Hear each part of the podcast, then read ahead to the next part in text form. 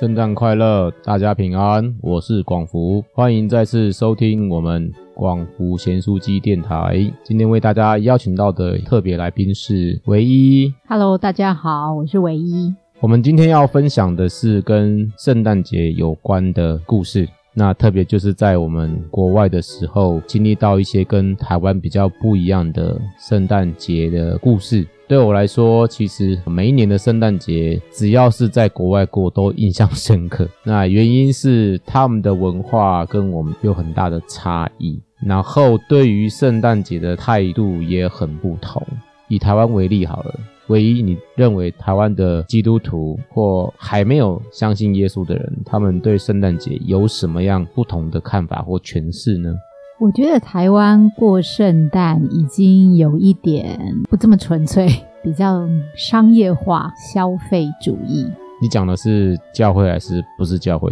我觉得都有诶。OK，举个例子好了。商业的就不用说啦，因为一定就是这个时候就是要促销许多的圣诞商品。教会的话，也会因为每一年大家都想要思考怎么样来庆祝这个圣诞，所以也会预备很多的活动。甚至是用很精致的方式来呈现，所以我想教会内的话，大大小小应该都会忙到翻吧。但是因为我已经将近快十年的时间没有参与在这种台湾的圣诞活动预备当中，所以其实我说的也不准啊。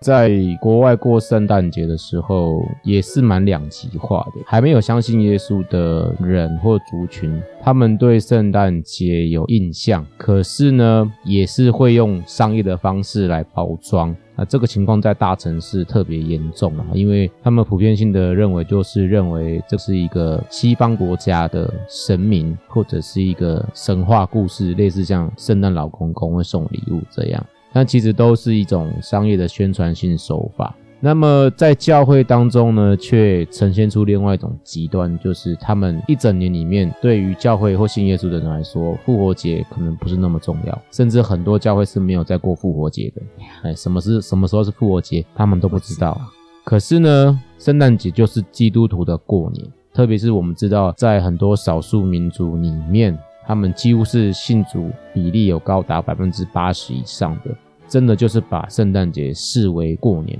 甚至比过年还要更盛大啊！甚至我们当中有一个说法，就是我们称十二月到的时候就是一个 Sweet December，甜蜜的圣诞月哦，十二月。那这一整个月都是值得庆祝的，在我们当地也是天气最好的一个月份，它是很冷，但是不会下雨。所以，对于很多的福音行动或者各样的教会活动来说，都是非常适合举办的一个月份。在这个月份当中，也比较适合去做一些。福音相关的行动，是因为通常国家在一月到十一月都不是很欢迎基督徒做一些福音行动，但是在十二月，他们就说啊，OK，因为这是你们族群、你们基督徒、你们这一些信耶稣的人在过的日子，所以就会让大家有一个可以外出去传福音，或者是街坊邻居也会对你比较友善的一个月份，所以这个是在当地文化比较不一样的地方。对我来说，印象最深刻的一个圣诞节，是我第一年在乡村度过的圣诞节。那个时候，我们真的就是用了很多的时间预备、做海报、宣传。特别，我们还请了台湾一个非常有名的医院，他们组织了一个医疗服务队。里面有很多的基督徒，他们来参加，所以他们就坐了飞机到了我们所在的这个国外乡村里面去做很多的医疗服务，还有宣讲福音。他最深刻的是，我们在搭建舞台的过程，其实花费了很多时间，因为我们在教会需要搭建一个舞台，我们有各样的活动、表演、布道都会在那个舞台上进行。所以我就先问我们教会说：“那我们要怎么搭建这个舞台？”大家可能要想一下，因为会有很多人来。结果他们说呢，这个很简单啊，我们就是把教会的啊有一些客服班的课桌椅拿出来啊，然后呢拼拼凑凑，再加上用一些去砍来的竹子啊，就可以搭建成一个舞台。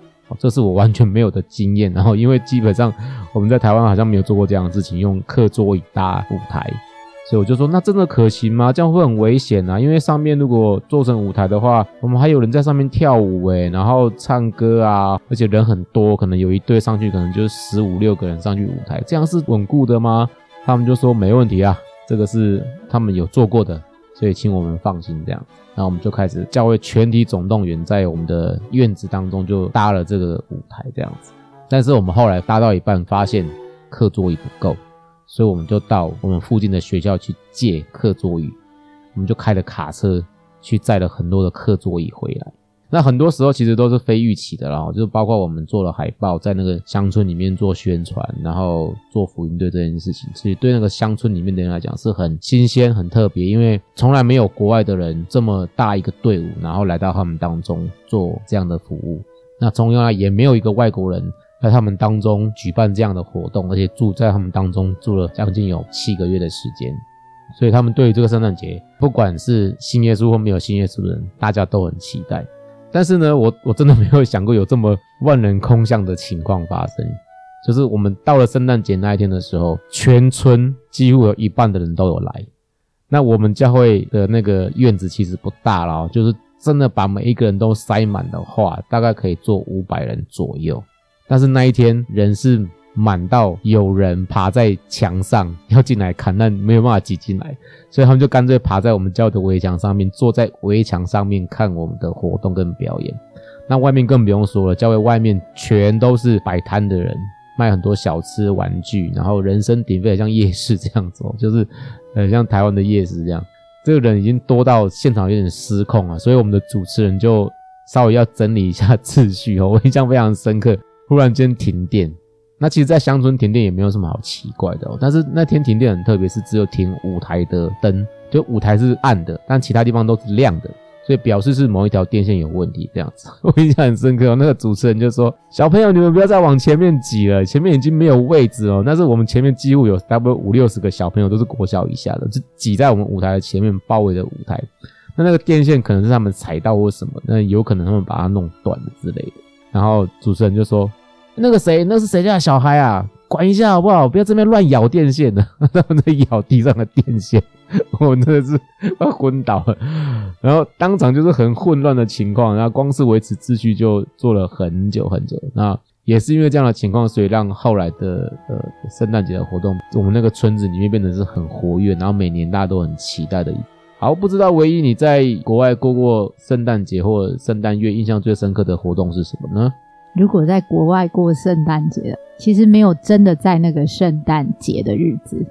哦。我记得有一年我在国外，应该是十一月底，其实是参加一个很乡村、很乡村的一个寿喜的礼拜。那因为那个地方真的很偏僻，所以我记得那天呃，我们有三个从国外来的童工，每个人都要分享圣经，所以那整个活动就是三个人都讲完圣经信息之后。最后是由带领我们的呃宣教师牧师要主持圣餐礼拜。当天因为呃有牧师过去，所以有很多的洗礼的侍奉。等我们三个人都讲完圣经信息之后，牧师就要开始做洗礼的动作。然后当天有七十多个小儿洗礼啊，七十多个小儿洗礼，全部都是抱在手上的 baby 哦。然后我记得那个牧师就跟我们讲说。他一个人没有办法洗这么多小朋友，所以要我们三个人轮流洗，一个人差不多分配要洗十五到二十个小朋友。我们当中有一个印度的童工，就马上跟牧师反映说：“诶，我们不是牧师，诶，这样不行哦。”我当时根本没有想到，因为我整个人都呆掉了。牧师就说：“没有关系，你就是照我的指令，抱着他们，最后为他们做祝福的宣告祷告。”所以我们三个就很认真，就是配合这位牧者，每个人都抱了十五二十个小 baby，然后为他们受洗。等小孩的洗礼洗完之后呢，就是为大人洗礼。然后我记得印象非常深刻，就是那个牧师不像我们教会都是用最多一个手掌的水放在要施洗的人的头上。他们是牧师会用两只手捧着一桶水，然后直接泼下去，而且泼一次不够，会泼好几次。有时候甚至就是剩下一点水就直接倒在他的头上，那是我印象最深刻的。但是其实这都还没有结束，等到所有受洗完之后就要领受圣餐嘛。但是因为那天其实已经接近晚上了，然后我们是在非洲很偏僻的乡下，现场只有唯一一烛电灯泡挂在那个圣餐桌的上面。然后我记得那天印象非常深刻，就是已经天都黑了，就是点那一盏很亮的灯光放在圣餐桌上，我们大家就静静的等待牧师做完所有的仪式。那其实那一天我非常感动。其实那天那个环境啊，是有一点五味杂陈，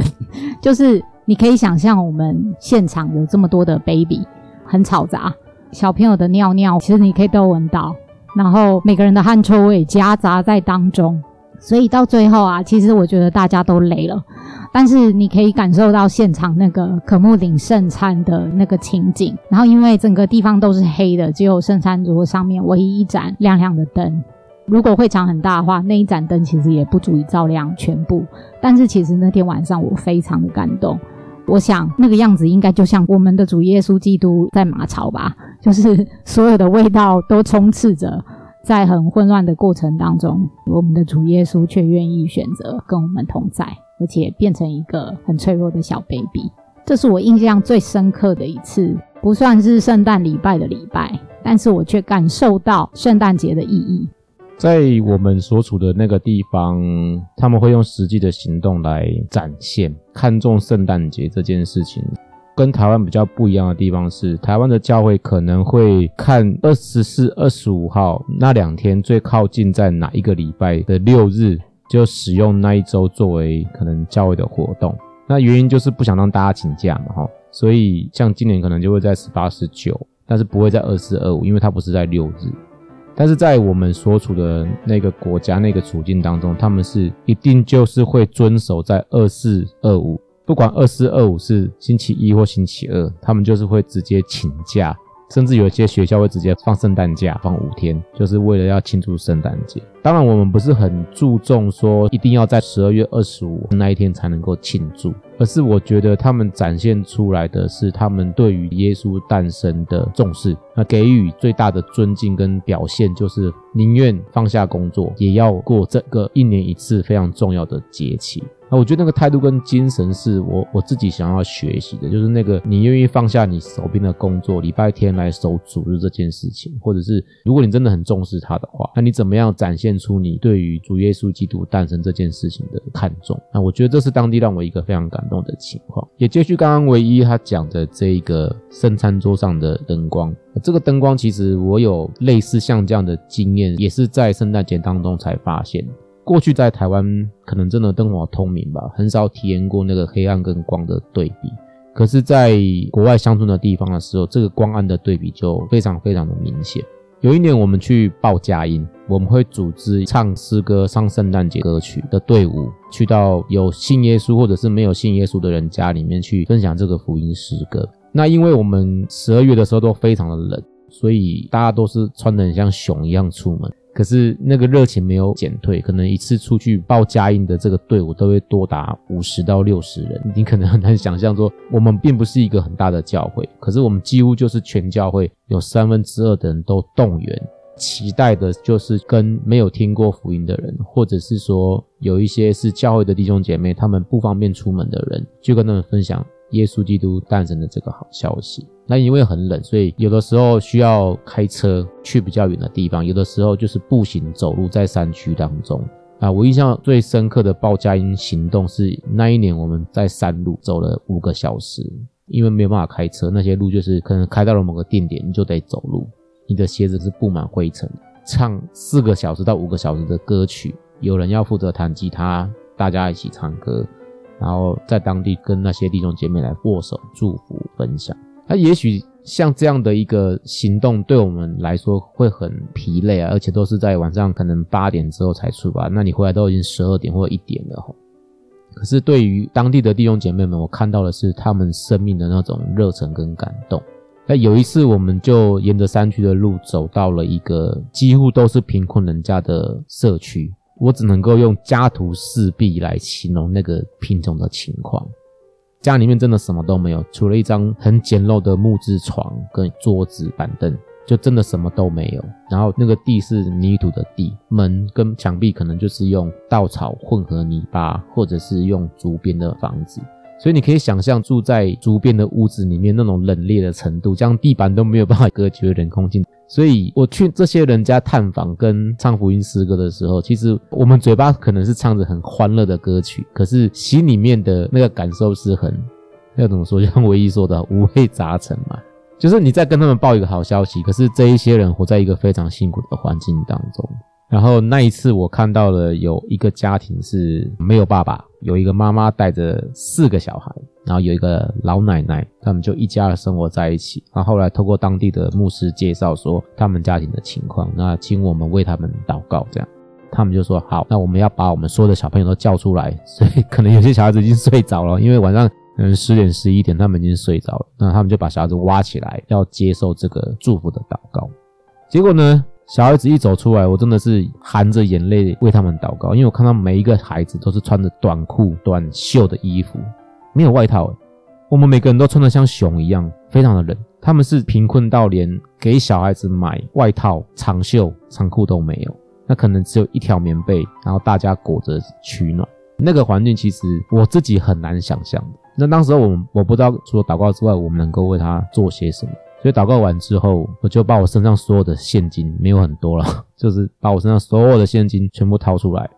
然后塞到这个妈妈的手中。我跟她说：“拜托你买几件衣服给孩子们保暖。”我们福音队伍就离开。但是像这样的例子其实非常非常的多，所以记得之后，我就会把口袋里面放一些钱。那如果探访的时候有看到这样的家庭，就是希望可以帮助他们在圣诞月过一个温暖的圣诞月，这样。提到忍这件事情哦，有另外一个小故事也可以分享啊。当地的教会会在圣诞节当天至少举行两场以上的哦，没有三场三场礼拜，因为一大清早有点像我们圣诞节的朝阳礼拜，他们会在一大清早的时候举行第一场礼拜，然后在正常的礼拜的时间再举行一场圣诞礼拜。然后在晚上，当天晚上的时候会举行一场圣诞节的活动的礼拜，所以至少会有三场。清晨礼拜非常非常的冷，大家都迟到，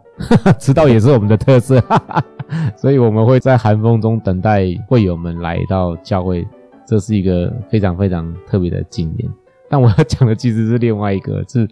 你刚刚提到那个施行进水礼这件事情，在我们当地比较不像台湾的教会是用点水礼，就是你拿了一点点水在手掌，然后放在弟兄姐妹的头上。那进水礼的意思是说，我们整个人都必须要泡到水里面去，而且这个水必须是盖过你的头，象征的意思是说，你整个人都在水里面，你的过去那些不好的、老旧的自己都死掉了。